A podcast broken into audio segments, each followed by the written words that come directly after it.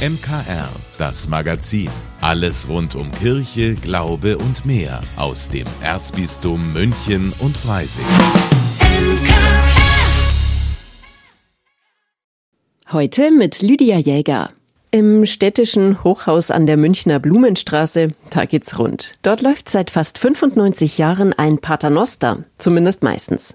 Paternoster, das heißt ja übersetzt Vater unser, und es ist auch der Name für ein altes Aufzugssystem. Ja, meditativ ist so eine Fahrt mit dem Paternoster allerdings schon. Das weiß mein Kollege Alois Biel.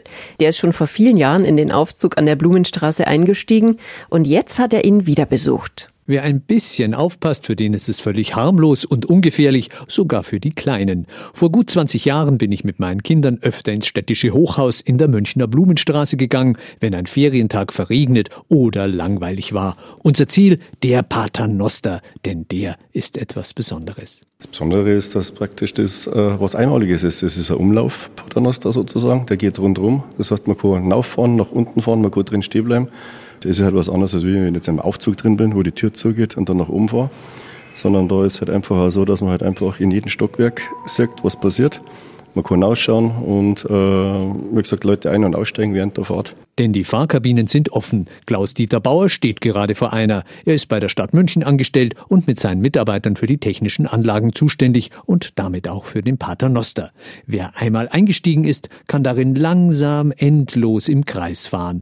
Die Kabinen stehen dabei immer aufrecht. Bei der ersten Fahrt war das für meine Kinder der aufregendste Moment. Sie waren gespannt, was passiert, wenn der Aufzug im ersten Schacht ganz oben ankommt und im anderen wieder nach unten fährt. So ganz geheuer war es ihnen nicht. Es hätte ja sein können, dass sich die Kabine mit ihren Passagieren ganz oben umdreht und es kopfüber abwärts geht. Aber das ist rein technisch unmöglich. Man muss sich das ganz einfach vorstellen. Das sind also sozusagen oben und unten so Umlaufräder, wo die Ketten eingehängt ist und in den Ketten ist sozusagen sind die einzelnen Kabinen angehängt und dementsprechend fährt er auf der einen Seite hoch und auf der anderen Seite runter. Das heißt, deswegen man kann oben bleiben und dann wird die Kabine einfach nur mit dem Umlaufrad von einer Seite von A auf die Seite B geschoben und geht dann wieder ganz normal weiter. Der offizielle Begriff für dieses System ist Umlaufaufzug. Die offenen Kabinen drehen sich ständig wie aufgefädelte Perlen auf einer Kette im Kreis. Von daher kommt auch der viel bekanntere Name Paternoster. So hat man im Mittelalter die Zählhilfen für Gebete und Meditationen genannt. Später ist daraus der Rosenkranz entstanden. Jetzt wäre natürlich eine Probefahrt schön, aber der Paternoster ist wieder einmal gesperrt, weil gerade eine neue Verordnung herausgekommen ist. Aufgrund dessen, dass er jetzt die Gesetzesgebungen sich auch geändert haben, Betreiberverantwortung, Haftpflicht, solche Sachen, ist der Aufzug momentan auch für den Personenverkehr nicht freigegeben und auch für den eigenen Personal derzeit nicht freigegeben. Schon 1994, 2015 und zuletzt 2022 gab es Bundesverordnungen, die das Paternosterfahren verbieten wollten. Wo noch ein solcher Personenumlauf in Betrieb war, rief das aber Proteste hervor. Denn die Nutzer hatten das altmodische Gerät ins Herz geschlossen. Deshalb gab es eine Reihe von Sondergenehmigungen. Zuletzt durften nur noch eingewiesene Mitarbeiter im städtischen Hochhaus den Paternoster benutzen. Einen Personenschaden hat Klaus-Dieter Bauer aber noch nie erlebt und er hat seit einem Vierteljahrhundert mit dem Paternoster zu tun.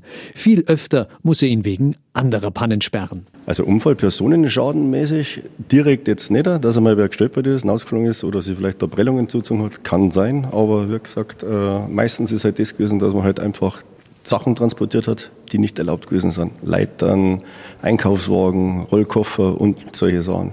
Erst in diesem Sommer ist das wieder passiert. Ein Handwerker transportierte eine Leiter, die kippte um, ragte aus der Kabine und verkantete sich an einer Stockwerksdecke.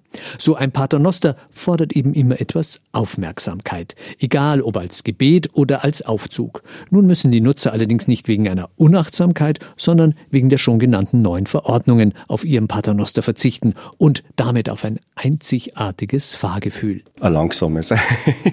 es ist praktisch es ist ein Ruhedings da drin, wenn man steigt ein, man weiß, man ist in der Arbeit, aber es geht nicht schneller und bis man dann oben ist sozusagen, das ist halt einfach ein beruhigendes Gefühl. Das Einzigartige, was halt einfach, einfach Spaß macht zum Fahren. Nun ist abzuwarten, ob das meditative Fahrgefühl wieder per Sondergenehmigung erlaubt wird. Immerhin setzt sich der Münchner Verein zur Rettung der letzten Personen Umlaufaufzüge schon seit Jahren für den Erhalt insbesondere des 1929 eingeweihten Paternosters ein. Klaus-Dieter Bauer würde ihn jedenfalls schwer vermissen. Ich würde einfach sagen, man nimmt da ein Stück von ganz München aus, weil das ist einer der offiziellen zugänglichen Paternoster. Und denk einfach mal, wenn der Paternoster fällt, dann ist er das technische Hochhaus auch nicht mehr das, was er mal gewesen ist. Der Paternoster ist eben ein bisschen die Seele des städtischen Hochhauses und gehört hierher, wie das Vaterunser in die Kirche. Aus München alles Biel für das MKR.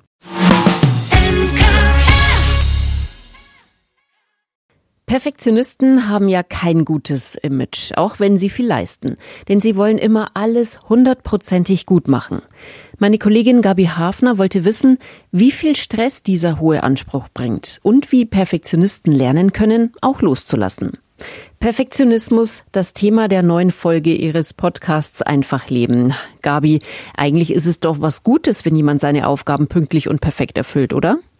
Ich habe mich gefragt, ob Perfektionismus vielleicht zu negativ bewertet wird. Das sind ja Menschen, die was wollen und viel Energie in ihre Ziele stecken. Da war ich ehrlich gespannt, wie Sibylle Löw das sehen würde, meine Gesprächspartnerin in dieser Folge. Sie ist erfahrene Therapeutin und Leiterin der Münchner Insel. Perfektionismus eher nervig oder nützlich? Und dazu sagt sie, naja, also ich denke, es ist dieser Ticken zu viel. Und natürlich macht es einen großen Unterschied, ob ich selber bin oder ob ich davon betroffen bin durch andere und sicherlich auch noch, ob ich Erwachsener oder Kind bin. Ich glaube nicht, dass ein Mensch und schon gar nicht ein Kind von sich aus irgendwie sagt, ui, ja, super toll, ich will alles perfekt machen. Gibt es eigentlich etwas, was Perfektionisten nicht können? Naja, niemand ist perfekt und da gibt's wirklich einiges. Mit Fehlern umgehen zum Beispiel, da sind solche Menschen sehr unentspannt und daran kann man sie auch ein bisschen erkennen. Dann kann man auch schlechter eben mit mal einem Scheitern umgehen und sagen, das kann ich nicht oder das überfordert mich oder das ist irgendwie zu viel, ich gebe mein Bestes aber mehr ist dann irgendwie auch nicht drin. Hm. Du hast eben schon gesagt, du wolltest rausfinden, ob Perfektionismus auch gute Seiten hat.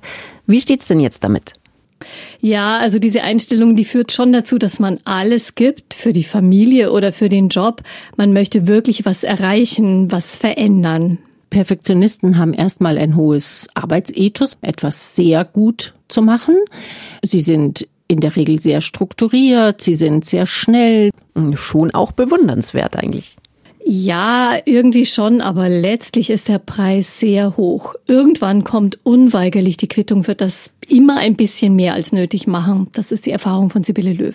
Die, die den Perfektionismus ausüben oder die ihn als Anspruch an sich selber haben, ich denke, die kommen unweigerlich, ob in ihrer Arbeitssituation oder auch im privaten Kontext, kommen an Grenzen, also an ihre körperlichen, psychischen, physischen Grenzen. Und dann wird es unweigerlich, wird Druck und Leidensdruck entstehen. Mhm, also sind Perfektionisten tatsächlich gefährdet von Burnout? Absolut. Wie können Sie denn da jetzt rechtzeitig gegensteuern? Also in Kurzfassung mehr Gewicht auf das legen, was Spaß macht und weniger die To-Do-Liste im Kopf haben. Das ist natürlich ein Weg, kein Schalter, den man einfach umlegen kann. Also wenn Sie diese Folge von Einfach Leben angehört haben, dann werden Sie nachher sicherlich wissen, ob Sie eher dazugehören zu den Perfektionisten oder nicht. Das Gespräch mit der Therapeutin von der Münchner Insel, Sibylle Löw, hören Sie bei uns im MKR in Einfach Leben. Und Sie finden den Podcast jederzeit auf münchner-kirchenradio.de und bei Ihrem Podcast-Anbieter unter Einfach Leben MKR. Raus aus dem Alltag hinein in die Seele. Seit vielen Jahren gestaltet das katholische Medienhaus St. Michaelsbund den November als Monat der Spiritualität. Ein Angebot, innezuhalten, allein oder auch mit anderen, nach innen zu schauen. Thomas Steinherr leitet und organisiert diesen Monat. Er sieht Spiritualität als etwas, das jeden Menschen angeht. Jeder stellt sich Fragen nach dem Ursprung und vor allem auch nach dem Ziel und Sinn seines Lebens, aber auch der Welt als Ganzer. Es ist nur so, dass im Alltag mit seinen vielen Verpflichtungen man mit derart vielen konkreten kleinen Fragen ständig konfrontiert wird, dass diese grundlegenderen Fragen ein bisschen in den Hintergrund geraten, oft sogar ganz verschüttet werden. Der Monat der Spiritualität will diese großen Fragen nach dem Woher und Wohin, nach einem erfüllten und guten Leben jedes Jahr aufs Neue stellen. Dabei gibt es auch ein Schwerpunktthema. In diesem Jahr lautet es die Schöpfung. Danken, Staunen, Bewahren. Thomas Steiner sieht da auch eine Verbindung von praktischem und geistigem. Mülltrennen und Spiritualität gehören für ihn zusammen. Auf den ersten Blick scheinen es ganz verschiedene Welten zu sein, aber unser Ansatz ist, äh, dass man sagt, im Grunde muss doch ein spiritueller Mensch, der sich fragt, was ist denn mit dieser Welt? Wo kommt sie denn her? Der diese Welt nicht nur als jetzt uns umgebende Materie sieht, sondern als Gottes Schöpfung. Der muss dann auch achtsam mit dieser Schöpfung Gottes umgehen und muss versuchen, dieses Schöpfungswerk Gottes zu bewahren. Anstöße dafür geben die verschiedenen Veranstaltungen zum Monat der Spiritualität. Unter anderem steht eine ganze Reihe mit der Autorin Alexa Willems auf dem Programm. Sie hat vor kurzem ein Buch mit dem Titel Der Wald weist dir den Weg veröffentlicht. Darin beschreibt sie, welche spirituellen Erfahrungen sie inmitten von Eichen, Buchen und Tannen gesammelt hat. Und wir finden das einen sehr interessanten Zugang und möchten das gerne mit mehreren Veranstaltungen gleich begleiten. Es wird also eine klassische Lesung aus dem Buch von der Frau Willems geben, bei uns in der Buchhandlung Michaelsbund. Es wird aber auch eine Online-Veranstaltung geben und schließlich ganz interessant wird es auch einen sogenannten spirituellen Waldspaziergang geben mit der Frau Willems. Wer sich dafür interessiert, sollte sich schnell anmelden. Näheres erfahren Sie auf der Internetseite michaelsbund.de. Dort finden Sie auch Hinweise zu allen Veranstaltungen zum Monat der Spiritualität und die passenden Buchtipps dazu. Unsere Literaturexpertin Susanne Steufmehl hat diese Woche wieder einen Debütroman mitgebracht. Henriette lächelt heißt er, von Andrea Heinisch. Der Titel und das Blumencover, die versprechen erstmal eher Leichtigkeit, doch es geht um eine stark übergewichtige Frau, die leidet, seelisch und körperlich. Ob sich die Aussichten für Henriette zum Positiven wenden, Susanne Steufmehl gibt uns einen kleinen Einblick in das Buch. Münchner Kirchenradio Literatur Klickt man sich im TV-Abendprogramm durch die Sender, landet man höchstwahrscheinlich irgendwann einmal bei einer Show, in der extrem übergewichtige Menschen vor laufender Kamera versuchen, ihre überflüssigen Funde loszuwerden.